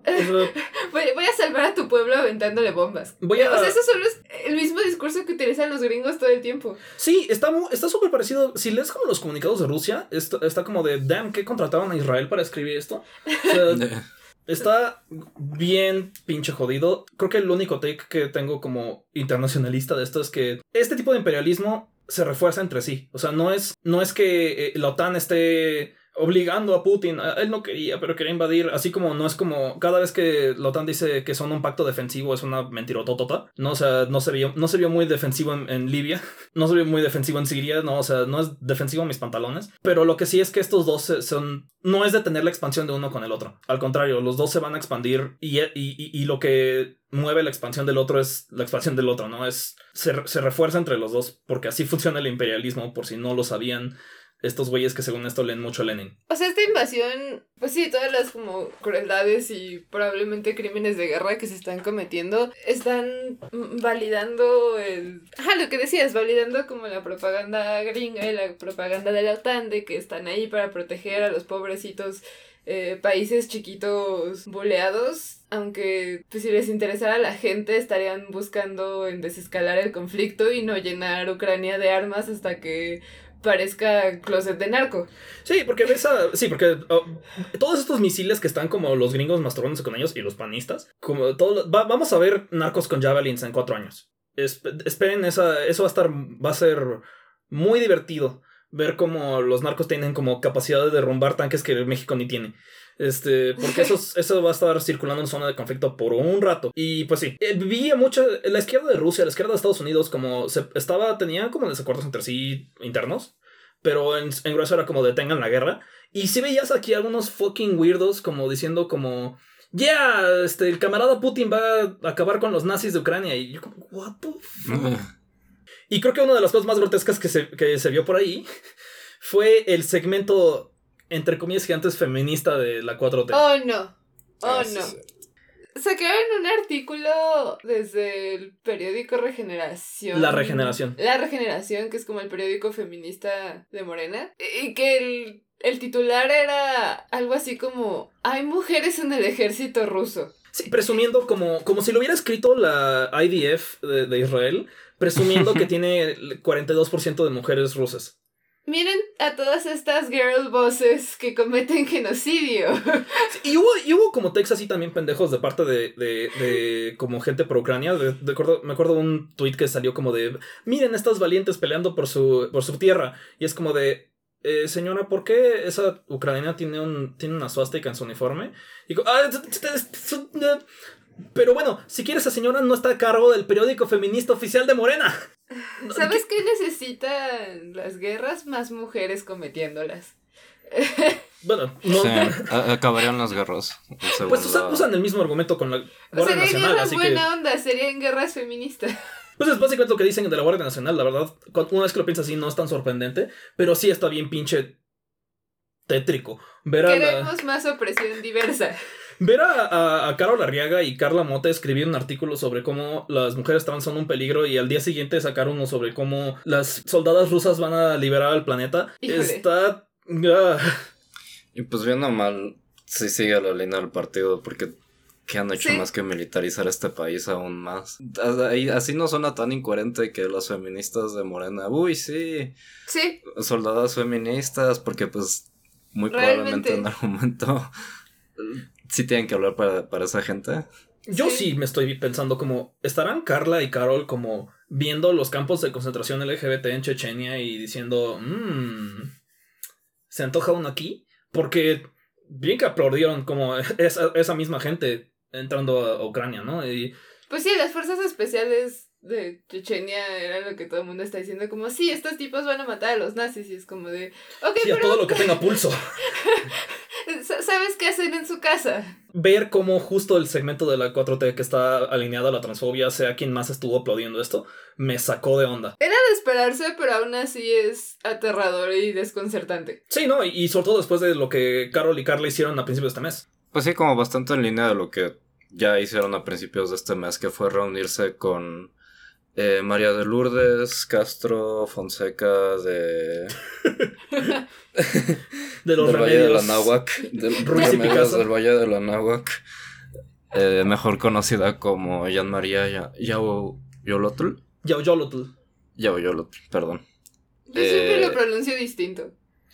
Me pregunto si ella también, pero porque cada, cada- cada día se atribuye a otro pueblo originario distinto. Un día se despierta Macehuala y este se dice como yo no soy ciudadana, soy Macehuala y tengo un El siguiente es un Tlatoani y después... Ay, no. mames. Mm. Y después es Quetzalcoatl. O sea, sí, pero siempre va emplumada, ¿verdad? La Sí. serpiente emplumada, oye, se sí. le perdió Coachella. Ay, no mames. Y pues, esta tipa es la que invitaron a presentar la agenda de Morena Mujeres 2022. Presentar. una señora rubia y racista que lleva como 30 años o más fingiendo que es la única lesbiana de México y pues atacando y como obstaculizando las carreras políticas y activistas de otras lesbianas porque pues ni modo que ella no sea la única. Y, la, y además es como sumamente transfóbica, sumamente homofóbica, Bifóbica. Eh, ya hemos hablado de ella un poquito, pero pues como el resumen por si no la conocen. Y a esta señora fue a la que invitaron a presentar la agenda Mujeres de Morena. La agenda de Mujeres de Morena fue presentada por Carol Arriaga, la secretaria de Mujeres de Morena, Carla Mote, la editora de periódico La, La Regeneración, la misma que estuvo, que el mismo periódico de las, las soldadas rusas feministas. Eh, y Jean María, una tipa vestida, vestida con penacho racista que ha dicho que las, la- ha comprado a la gente bisexual con gente sofílica, Un panel normal. que dice que quiere acabar con la gaysidad porque solo trae degeneración, orgías y, es- y enfermedades venéreas y drogas. ¿Por qué nos amenazan con pasárnosla bien? Mm. Y luego, esta gente es la que se pelea con Cuadri. Perdón, pero Jean María es una idéntica a Cuadri, ¿no? O sea, porque Cuadri ha estado en noticias varios meses por esta mamada. Eh. Pero como. Yo diría que incluso suena un poco más como peligroso el discurso de Jean María que el de Cuadri hasta cierto punto, porque Cuadri es, pues, un señor que todo el mundo identifica como conservador a estas alturas. Ah, un señor que en sus distintos intentos de como conseguir poder ha fracasado. Y Jean María tiene hasta cierto punto como legitimidad dentro de feminismos y credibilidad y el poder de influenciar como a legisladores sin que sea como tan fácil identificar qué es su discurso y de dónde viene. Y perdón, pero, ok, Cuadri es una mierda gigantesca. Pero Claro. Jean María, luego, creo que la gente subestima el discurso de Jean María. Yo creo que Jean María ha dicho cosas peores que Cuadri. Como de plano. O sea, yo no he visto a, Jean- a Cuadri decir que quiere acabar con la gaysidad. O sea, él le pone tantito más como. Le, el el maquilla un poquito ya, le pone como rímel y se sale, ¿no? Pero Jean María sí es de plano, así de golpe. Y, o sea, yo no he visto a Cuadri hablar de que hay que acabar con la. O sea, está cerca. Cuadri está más cerca que casi cualquier otro político de- moderno, ¿no? De México. Pero le hace falta como hacer catch-up de los 60 años que lleva Jean María haciendo esto. Sí, es que como que a María le gusta jugar a que primero es como la primer feminista de México, súper rebeldosa, y además se dice socialista o Sí, algo algo así. así. que llega a engañar a mucha gente, lo cual lo hace extra peligrosa porque se va a estar colando a lugares en los que normalmente una gente con agendas así no pasaría. Sí. Sí, o sea, espacios trans, este, co- cosas así. O, o sea, en espacios trans llegas a ver a gente diciendo, ah, sí, Jean María, la primera lesbiana de México, bueno, la que organizó la primera marcha y bla, bla, bla. Que Pero no... Fue no- a, eh, a Estados Unidos a robarse la, la idea de este de Lesbian Avengers, por cierto. Que porque esa- la Dyke March, que se traduce a marcha lencha, no a marcha lésbica, pero le puso lésbica porque no le gusta la palabra lencha, por cobarde. Y la, la Dyke March era explícitamente trans inclusiva. A Jean María no le gustó eso, se trajo el concepto y expulsó a la gente trans de ahí. También su, his- su idea, según ella, súper original de hacer como un archivo histórico de documentación ah, como sáfica o lésbica, también se la robó a feministas estadounidenses que son transincluyentes. Específicamente, yo, yo sospecho que se la robó a Joan Nestle, ah, que es esta autora que se autodenomina como lesbiana y queer. Y pues escribe literatura erótica y un montón de cosas. Está muy posicionada a favor de derechos trans y derechos de trabajadoras sexuales. Y pues Jean María agarró como un pedazo de su idea, lo trajo acá y también lo hizo excluyente. La verdad, sí está Y le puso como su firma en todos lados, le hizo pipí y dijo, ahora yo soy la única persona que tiene ideas de archivos históricos.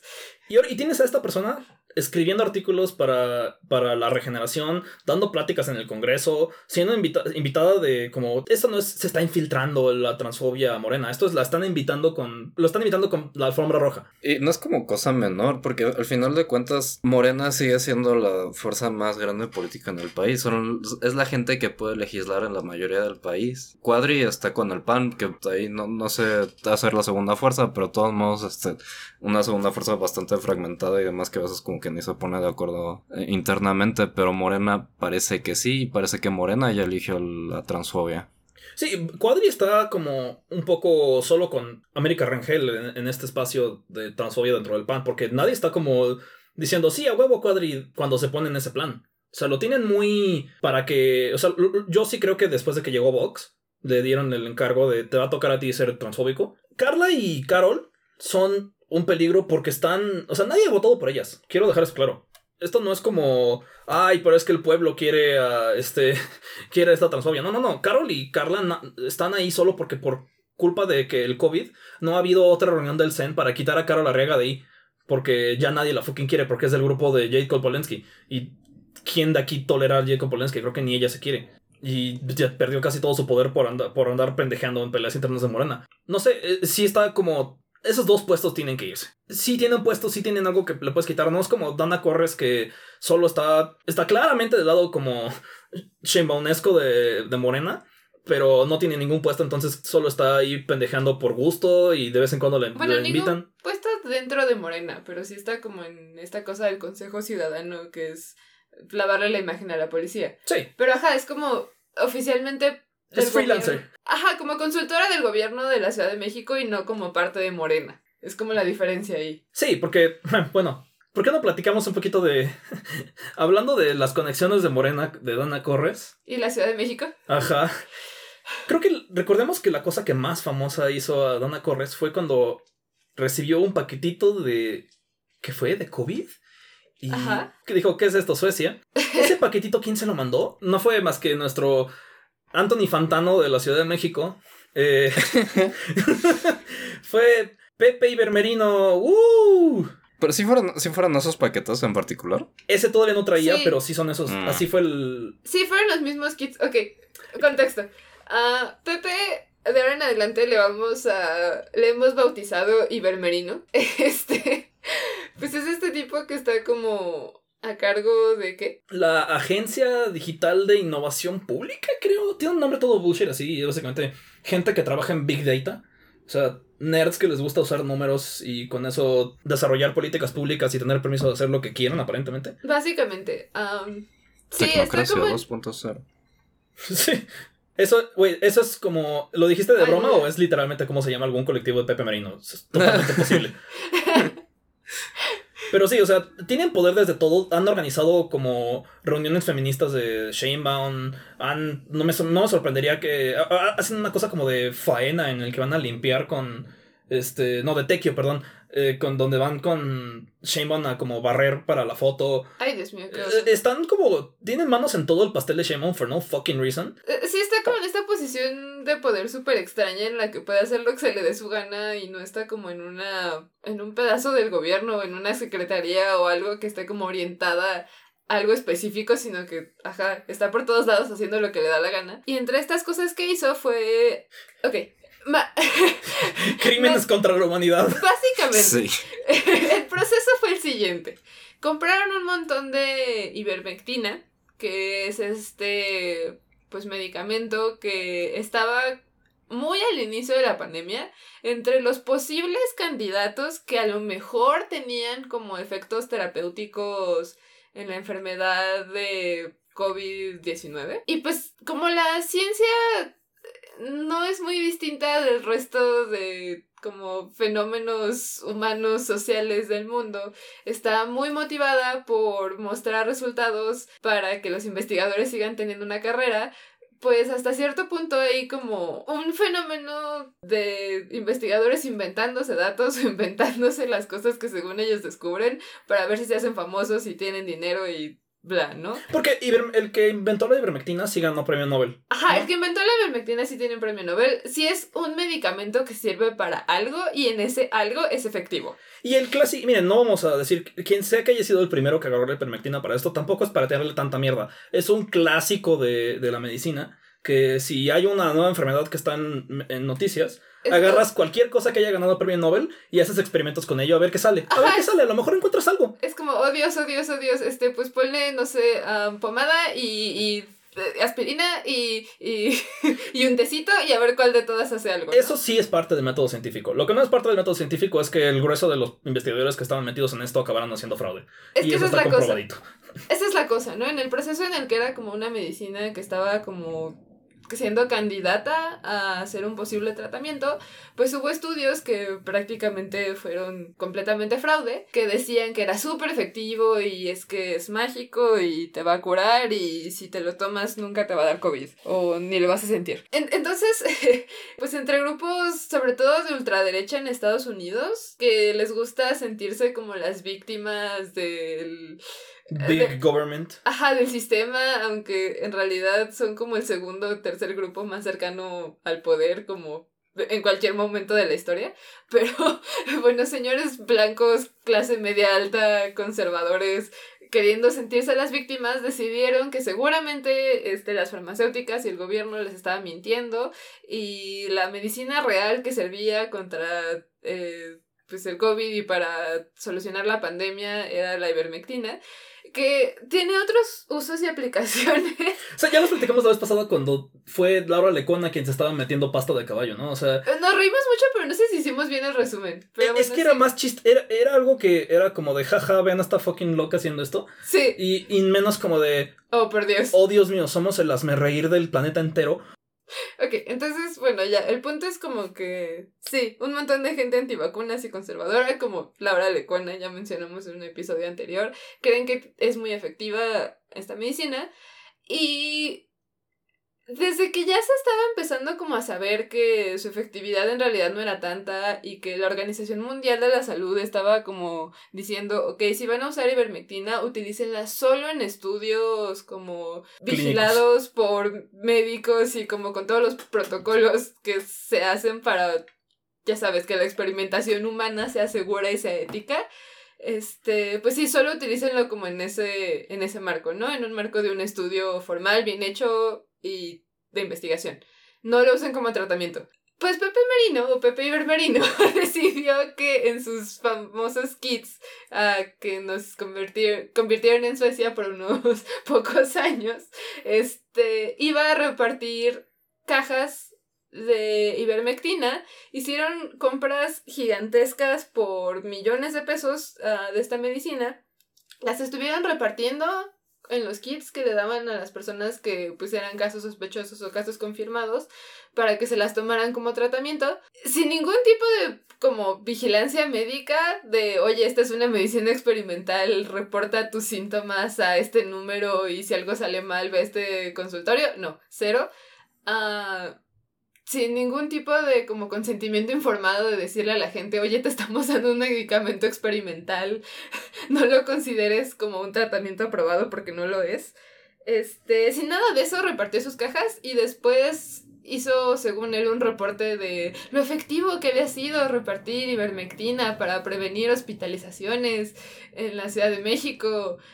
Es que hay tantos defectos en, en esta... En ese estudio que tendríamos que dar una clase de estadística para explicarles, luego una clase de ética, luego una clase de medicina. Sí. y... Absolutamente cada paso tiene como 30 errores muy alarmantes y la cereza en el pastel fue que pues este tipo hizo su reporte, como de alguna forma logró maquillarlo para que si lo leías como por encimita y no sabías el contexto de cómo se aplicó realmente el estudio o cómo se aplicó realmente la experimentación humana con gente que no estaba informada. ¿Crees que funcionó entre comillas? Ajá, suena más o menos legítimo, más o menos creíble y lo llegaron a publicar en un pues en una revista científica internacional. Eh, voy a corregir un poquito ahí porque después de que hizo su magia en Excel para que pareciera que le daba razón los datos, Ajá. lo que no lo publicó a una revista científica como de medicina, lo publicó a una revista de ciencias sociales.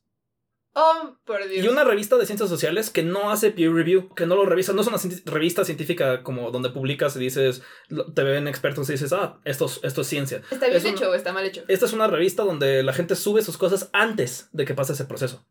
Y por eso fue que fuimos el asmerreír de, de, de, todo el planeta. Porque esa revista donde se lo subió tiene como política no bajar papeles. Porque está ahí para que la info sea disponible a todo mundo, ¿no? Para que no tenga que, se, que, que pasar por el, el, proceso de que Nature diga que está chido para que la gente lo vea. Tiene su disclaimer de no te tomes esto tan en serio, no está no, comprobado, pero aquí están los datos, haz tu análisis.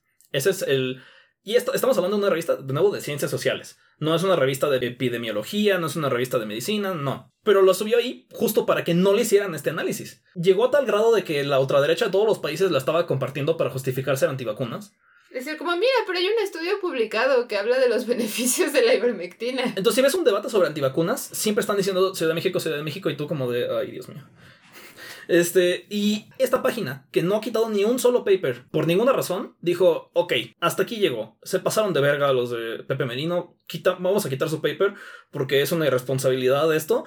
Están experimentando con humanos, están eh, haciendo pa haciéndose pasar como si fuera un estudio serio y están siendo usados para justificar, francamente, crímenes contra la humanidad. Ajá, lo quitaron y Pepe Ibermerino hizo un pancho por un mes. Uh, se quejó en absolutamente todas las plataformas que le dieran micrófono. Según él sacó un comunicado uh, citando como sus fuentes y por qué creía que la ivermectina era efectiva. Citaba, por ejemplo, a MSN. Esa página que tenía un servicio de mensajes Uh, por internet que murió hace como 10 años y que todos los millennials identificamos con nuestra época de secundaria. Y que es básicamente como una, un sitio de chismes o un sitio como Yahoo Respuestas. Eh, esa página citaba como su fuente para decir, no, es que tiene muchos beneficios la iber ivermectina. Un absoluto desastre, un completo berrinche de su parte en el que decía como de no, no, es que este estudio no se trata de como comprobar nada médico porque no somos médicos, era un estudio social. Y luego hace su pancho sobre la efectividad de la ivermectina. O sea, no tenía sentido ni siquiera lo que él mismo estaba diciendo con dos párrafos antes, no tenía sentido en el contexto. O sea, solo un completo desastre. En resumen, eh, mandan a Pepe Merino a la corte de la Haya. Este... Muy punitivista de tu parte. O sea, todo esto es claro ejemplo de la cultura de la cancelación. cancelación. De hecho. me, me, gustaría, me, gustaría, me gustaría decirlo como de broma, pero de hecho lo dijo. Sacó ¿Sí? un comunicado diciendo que era cultura de la cancelación e imperialismo y colonialismo. Porque él era. Porque Pepe Merino es, es POC. Ignoren que es transparente. Pero era malvados sí. anglosajones. Colonialismo epistémico. Cancelando la, medi la medicina mexicana. Y es como de. Um, ok. Es un güey en el gobierno que no es médico. ¿Qué es esto, ¿De qué estás hablando? Me vuelve la cabeza que sea este mismo grupito de gente que se la pasa escribiendo artículos de opinión de, ay, los wokes, la nueva cultura de la cancelación, la, la gente que fiscaliza tweets y demás. Ya no Cuando ella misma adopta ese mismo vocabulario de la peor manera cuando hace cosas asquerosas o otro país invade a otro. Y experimentan consecuencias por sus acciones, aunque a veces esas consecuencias son tan simples como tweets en contra. Yo sí espero que Pepe Merino enfrente consecuencias de verdad. Y pues igual que igual no está como descasado de la transfobia. No, no, no sorprende que sea como el mismo grupito de corres de gente que comparte como creencias fundamentales muy parecidas en de, de esta desconfianza como irracional a la, la medicina y el Big Pharma y cosas así. Se cruzan las conspiraciones antisemitas y demás que espero que se den cuenta que las tienen porque si no están aún más jodidas de los que pensé. Uf, bueno, ya hablando de hacer el oso internacional, ¿cómo estuvo eso de los aguacates? Ah, sí, prohibieron los aguacates. Los gringos durante un momento no tuvieron, no pudieron disfrutar de, de guacamole. Y creo que justo cuando llegó la, el Super Bowl o algo así, ¿no? De hecho, sí, fue un poco, fue un poco gracioso que se pagó un anuncio multimillonario en dólares para aparecer como en el medio tiempo del Super Bowl, que es como probablemente el pedazo de aire televisado más caro del mundo de la historia, porque pues Es el. Super Bowl. Ajá, tienen como unos ratings de gente, pues, ajá, viendo como este espectáculo súper altos, entonces cobran carísimo el minuto de, de anuncios ahí. y una compañía de aguacates. Aguacates mexicanos. De hecho, creo que el nombre de la compañía tal cual es como Mexican Avocado, un pedo así, así Ujú. como súper, súper específico, como este, el marketing y la empresa diciendo, estos aguacates son mexicanos, este, pagaron el anuncio carísimo a mitad del Super Bowl y... Al día siguiente nadie pudo comprar aguacates. Y, ajá, y se baneó la compra de aguacates mexicanos en Estados Unidos antes de que saliera ese anuncio al aire. O creo que al mismo tiempo. Ajá, y todo por una. ca- casi como la guerra de los pasteles, de al- algo así de que fue un. un inspector de salubridad gringo a Michoacán y lo amenazaron narcos. Porque sí, Oh. También sí nos han dado cuenta, pues los limones también están carillos. Y es que Sí. son de la misma región. Entonces los gringos, este, banearon los, a- los aguacates mexicanos, sobre todo para penalizar a México por la inseguridad que está viviendo alrededor de los aguacates en Michoacán, que Michoacán también es tierra súper caliente para cultivo de amapola sobre todo, que yo sepa, y Mm. cantidad de otra, de otra droga que... Y que también se hizo el aguacate... un- creo, creo que nada más desde Michoacán pueden exportar aguacates a Estados Unidos, algo así. Vaya. Lo cual lo hace como, o sea, la tierra de Michoacán es como particularmente valiosa para gente que está cultivando lo que sea. Y esa, y la violencia del narco pues ya se, ya se pasó a la, a la agricultura normal. Entonces ya ni podemos legalizar los aguacates porque qué. Sí, que esa- ese argumento de, de- de la marihuana como que eh, está siendo menos optimista ahora, ¿no? Pero, ¿y en qué están ahorita? ¿Sigue baneados los aguacates? Según ya, ya pueden vender otra vez. Sí, nada, nos duró como ocho días el, la sanción. Pero pues sí se ve como muy claro que es sanción para un zape a Michoacán y al Estado mexicano para que, para que y- al menos no se vea tanto esa violencia. Ajá. Y la respuesta de AMLO para mejorar la imagen internacional de México fue pedirle de por, por favor al cartel Jalisco Nueva Generación que se cambien el nombre porque hacen ver mal a Jalisco. Claro, lo, lo, lo que daña la imagen es que el cartel tenga el nombre de Jalisco, no que, no sé, haya narco en Jalisco en primer lugar. Y ha sido un mes muy rojo para esto, como ya platicamos un poquito con Mike, pero la masacre de 17 personas que se dio esta semana, que de plano la policía dijo no le entramos porque había- nos, nos ganaban el número. Chale. ¿Para qué estamos metiendo tanto fucking dinero a militarizar cada centímetro de nuestra vida si ni- no está ni siendo suficiente donde, donde importa? O sea, Pues- Y aunque, y aunque lo hicieran, o sea, los militares son los narcos. o sea, como Sí. que Ajá, es que es eso. a veces Sí. separamos muy bien la idea de que, ah, es que por un lado están los criminales y por otro lado están los militares que son los buenos. No, son exactamente las mismas personas. La- si los militares no te van a sacar a balazos de tu casa, lo van a hacer los narcos. Son la sí. Ejercen las mismas funciones en donde están. ¿Dónde estaba el ejército? ¿Por qué no ven a Hannah Montana cuando se aparece Miley Cyrus, no? O sea, Ajá, justo en este tipo de cosas es donde más se ilustra que pues no están ahí para cuidar la seguridad de la gente o lo que sea que se supone que dice AMLO. está muy ocupada haciendo lo que Bonafont les dice para correr a gente de, de sus plantas ilegalmente en lugar de esto, porque ese era el plan desde el principio. No es como que le podemos decir hagan su trabajo, porque están haciendo su trabajo, ¿no? Eh, otro ejemplo es que de, de- de cómo hacer su trabajo es el crimen organizado y no combatirlo, es que ya van cuántos días, ya vamos a llegar al mes de que el Mijis no se aparece. Había escuchado por ahí que probablemente haya chocado, pero particularmente pesado, porque hasta son Mijis, a pesar de como una que otra cosa en la que se estado como muy en desacuerdo con él, creo que realmente servía de muy buena... Sí ocupaba el curul que, que ocupaba, pues no, no, me parece que... Sí fue una buena influencia en la legislatura Ajá. mexicana. Sí, definitivamente buena influencia. Y pues por eso quien desaparece es el Mijis y no Monreal, ¿no? O sea, no fue un accidente. O sea, las fotos de ese accidente, entre comillas, eh, estaba extremadamente calcinada esa camioneta que las fotos que circularon. No era, sí era muy como... O sea, si eso fue un accidente, me vas a... Es como creerle que los, eh, los enemigos de Putin también les, les dio accidentalmente envenenamiento con plutonio, ¿no? O sea, sí está... No, nada accidental eso, obviamente. No, porque también Emigis llevaba diciendo como varios meses ya que lo estaban amenazando. O sea, quien sea que cree que fue un accidente vial está del lado del quien los, de quien lo mató, sinceramente. Le mandamos un saludo como a los colectivos de víctimas y de, que se encargan de desapariciones que están siguiendo el caso de Mijis y de muchos otros. Este, ay, Dios mío, porque pues sí, no, son esos movimientos los que la verdad sí están impulsando cosas, las cosas chidas dentro de, por ejemplo, como ahorita que viene el, el 8M, ¿no? Eh, para la, la, la, la marcha, la gente que está organizando cosas chidas desde la marcha son sindicalistas, son movimientos de víctimas y desaparecidos. No son ni la 4 TERF, ni mucho menos el. cuando le quitas la 4, ¿no? O sea, no es. Br- Brujas del Mar no, no va a ir a buscar al Mijis, déjate tú a víctimas de, de feminicidio que no pueda como utilizar. No sé, este. Está eh, bien rancio el debate de 8M, ¿no? Sí, parece que estoy como escuchando a monjas regañando a, a la banda. Porque parece que está. Como que se repitió la, la misma.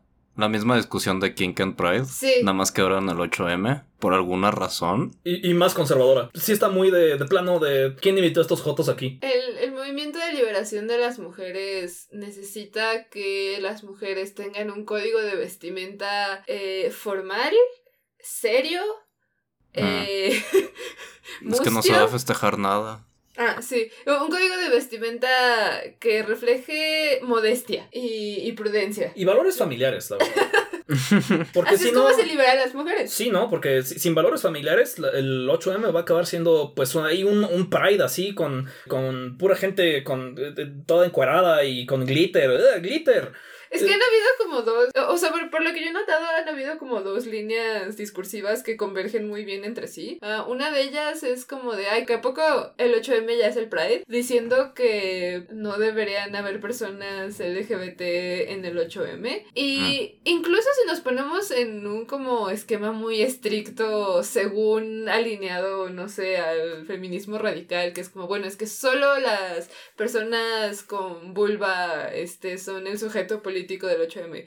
Hay lesbianas, hay, hay bisexuales, hay, hombres trans, o sea, y hay hombres trans gays. Entonces prácticamente todas las letras del acrónimo LGBT cabrían en una marcha de 8M que solo tenga personas que tengan vulva. Ah, Pero además está pues el hecho de que las mujeres trans son mujeres y como día de lucha de las mujeres también deberían ser parte del 8M. Y ya lo son, o sea, el cartel, en el cartel está el, la Sí. bandera trans. Ahí Sí, cualquier organización que se respete las incluye. No solo incluirlas como mascota o como token, sino pues que tienen que ser una parte central de como las demandas y del movimiento político, ¿no? Pero, o sea, sí me sorprende mucho como esto de, ay, no, es que no debe haber gente LGBT, pues entonces solo van a haber como mujeres heterosexuales y ya. ¿eh? ¿De eso se trata el 8M ahora? pasando su Golden Retriever y llevando a los hijos al, al colegio, al cole. Este, Ah, su, esposo gringo y... y- ¿qué, qué otra línea viste? Pues la de la vestimenta, justamente, de como, ah, es que de la vestimenta y en general del comportamiento como alrededor y durante la marcha, ¿no? Como, ay, es que no vayan a bailar, esto no es una fiesta, no hay nada que celebrar.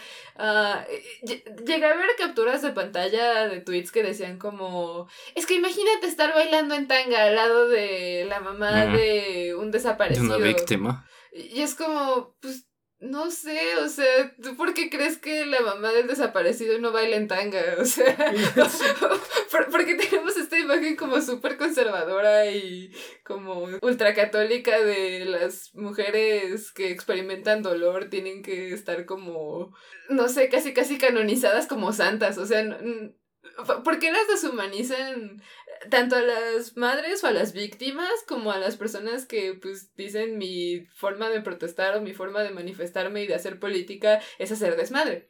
Sí, porque algo que más, me da risa es en todos estos hilos de como radfems y conservadoras quejándose del 8M, en todos los comunicados que han sacado, que mencionamos antes, de Carol, de Carla, de, este, de Dana Corres, en todos esos siempre hay fucking boomers quejándose de rayar los, este, los monumentos y es como de...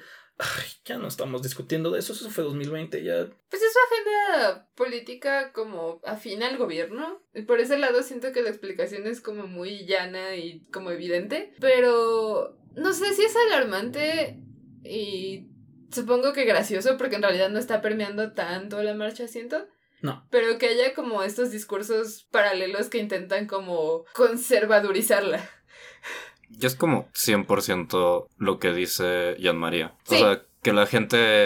Hay que acabar con la gaysidad. Ajá, que la, que la gente gay va a llegar a como a tus espacios a corromper la gente y a bailar en tanga. A ser degenere. Es que... A ser degenere. Sí, o sea, fundamentalmente la idea detrás de esto es que no puede haber alguien que conciba o que tenga como una forma de accionar distinta a como cosas como modestas o respetables y que aún así pueda haber como metas en común. O sea, es como o, o eres de los buenos o eres de los que no hacen nada productivo. Y pues mm. esa es una postura muy facha, o sea, como que todos tenemos que ser iguales, todos tenemos que seguir la misma línea ordenada o, o ya es lo estás haciendo mal. Y creo que pues justo lo que mencionaban hace rato, hasta eso no ha permeado tanto en la marcha y vemos como en el cartel, gracias a gente por ahí, la bandera trans y yo he visto, o sea, comparado a otros 8M, yo he visto mucho más apoyo a, a la banda trans. O sea, sí he visto muchas más colectivas que incluso antes, este, por querer guardar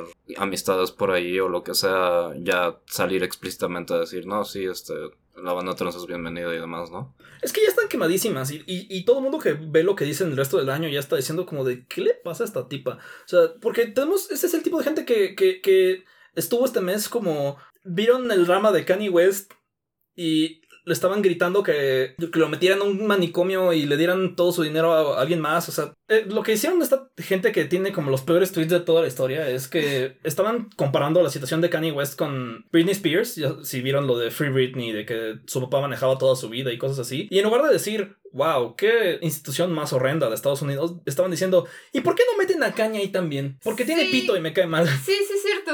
Es como no sé, abonando a el discurso conservador generalizado que se traen. Bueno, es que a ver, hay como distintos pasos aquí. Ah, uno, que es un conservatorship, por, si no saben, es como esta figura legal, creo que así se le puede llamar, en Estados Unidos, donde dices como, ah, esta persona que yo conozco no tiene las facultades para ser autónoma y no ser un riesgo para sí misma. Entonces, mediado por el gobierno. En español es la interdicción. Ah, no sabía. así lo tenemos, así lo tenemos en la ley como interdicción o igual a veces la gente le dice tutela porque te ah, designan un tutor. Sí. Y que en, que en el derecho pues gringo es el conservador, ¿no? La persona que va a conservar el patrimonio de las personas, pero pues... Sí. Pues aparentemente esta gente que por supuesto no es nada racista de quitar la libertad de la gente afro es completamente normal. Sí, es como, oigan, ¿por qué no agarramos a este hombre negro que pues está teniendo problemas de salud mental y ha como tenido conductas definitivamente como de acoso y de manipulación e intimidación emocional? Pero... Vaya, o sea, no, no, no necesariamente estaba como parado este afuera de la casa de su ex que es Kim Kardashian amenazándola de forma física ni, ni algo así, o sea, si era una cosa de violencia, si era una cosa alarmante, pero vaya, no parecía que fuera necesariamente un riesgo grave para la seguridad física ni Kim ni de Kanye y, ni de nadie en específico aparentemente Y- y- ¿Y ¿Quién, o sea, quién aquí y quién que nos escucha nunca ha tenido como problemas de salud mental? O sea, es un fenómeno yo siento que bastante común, que no se percibe como normal, pero que es muy común.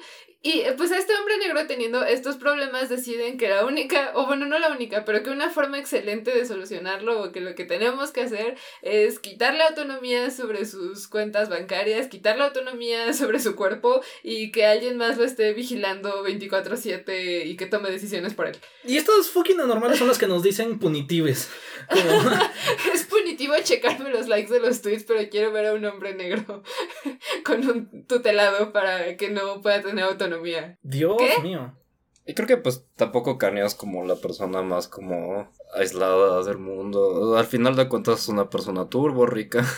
Eh, pero que esta gente inmediatamente se vaya sobre lo peor que puede eh, teorizarnos y vamos a, vamos a quitar su libertad y demás. Precisamente porque es vato y seguramente también por el color de su piel. Sí, Sí, Y, y, o sea, están diciendo, ok, bueno, es, ¿por qué están hablando de Kanye? No es como que sea la cosa más importante. Es que es la misma gente que tiene este tipo de opiniones y que se la pasan diciendo todo esto. Y, y sí, sí siento que sus. Su, su, cerebro, su cerebro derretido ya se le está chorreando por las orejas y la gente ya lo está viendo y diciendo que chingados, ¿no? O sea, igual pasó con concierto de, de Bad Bunny en el Estadio Azteca, que hubo no. una coalición de no. rockeros rancios diciendo, este, ¿y por qué no van a poner truba en el mejor? Y Me decepciona mucho que no estamos llenando el Estadio Azteca para escuchar a canciones de, de, de violadores, digo, de rockeros. y luego, y el del otro lado estaban como sacudiéndose la mano con Radfens diciendo como de... Sí, es que la sexualización es denigrante, como sin analizar tantito la etimología de la palabra denigrar y... Sí, porque lo que... Igual poniéndose bien como de Bad Bunny sexualiza mujeres. Eh, Eso de Bad Bunny estuvo chistoso porque aparte de lo de los rockeros fue como combinación de, de las mismas Radfens que quieren poner como en trajes de monja a todas las este, víctimas de... a todas las familias de víctimas de desaparición y feminicidio. Y sobre todo a quien está a su alrededor. Nadie alrededor de una familiar de una víctima puede usar falda, digo, tanga. Y, y también, y, y mezclar con su, su realmente sed de como que famosos eh, vatos racializados no pueden hacer nada que no les guste. O sea, cada vez es más evidente como esta narrativa de supremacía blanca, de que la figura de, de la mujer es, es blanca, es delicada, es algo que hay que proteger y que existe como en contraposición a este lo salvaje y lo agresivo y lo violento que es Lo sexual. Ah, Y lo sexual, ajá, que, es como algo que es como inherente a todas las personas racializadas o con piel tantito más oscura que un queso cottage. O, o, sea, co- co- como que se está empezando a delinear como perfectamente bien esa imagen que tiene en la cabeza de... Sí, la mujer es pura, es pulcra, no es sexual, no, no, no puede ser violenta y, y que existan personas distintas y que existan personas que a través de como propaganda racista en la historia hemos conceptualizado como agresivas, so- que existan es un riesgo para esas mujeres, ¿no? El patriarcado es perrear con una canción de Bad Bunny, pero no invadir Ucrania. So- ser soldada en el, en el, eh, ejército de Rusia es feminista, al contrario de expresar tu sexualidad. Ese es... ay, por lo menos creo que la gente ya se está dando cuenta. Entonces, no sé, vayan a perrar al, al 8M, vayan a perrar al Estadio Azteca. Si quieren, no tienen O que quédense en hacerlo. sus casas. Está chido. O vayan y no perreen, pero no- no veo por qué nos beneficiaría una nueva normatividad de que está bien y que no está bien hacer con tu propio cuerpo si eres o el mundo te lee como mujer. Si quieren o no, perren en, en las calles, en el Estadio Azteca, en su casa de Houston. Y pues ahí nos vemos, ¿no?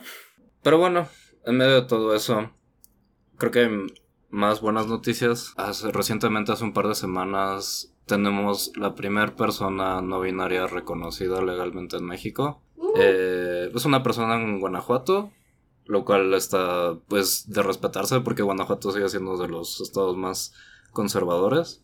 Sí. es y- extra remar contra corriente. Ajá, pues bueno, pues eso ya abre como muchas posibilidades para, pues primero que nada que ya la banda se organice y, y vea que se reconozca su identidad. Va a ser un camino difícil y demás, pero creo que pues al menos hay un buen paso entre todo lo, lo feo que ha pasado este mes. Pues bueno, mi, mi Así objetivo que- es ser la primera persona reconocida ilegalmente. Sigue tus sueños. y pues bueno, si quieren seguir, si quieren ayudar a nuestros objetivos y que sigamos nuestros sueños, eh, pues ahí está nuestro Patreon. Eh, hemos tenido problemas de audio, lo sabemos. Pero no sé, queremos. eh, Si nos quieren apoyar con eso, también vamos a tratar de, de conseguir mejor equipo pronto. Ahora sí, ya, ya se está haciendo este año. Uh, Ahí está el Patreon. Ahí está el Patreon en los, en los links. Síganos en nuestras redes sociales. Arroba fresapatistas ah, en Twitter y también nos encuentran como fresapatistas en Instagram. Chequen también nuestro Facebook, porque Facebook no le gusta compartir los links sin que le pagues, pero me rehuso a darle dinero a fucking Zuckerberg para que comparta el podcast. Eh, así Sí, que mejor no, así que mejor síganos también en Spotify y en iTunes, que ese sí les llega la, not- la notificación porque les llega. Igual cualquier comentario que quieran dejar, arróbennos, cobardes. y pues bueno, hasta luego.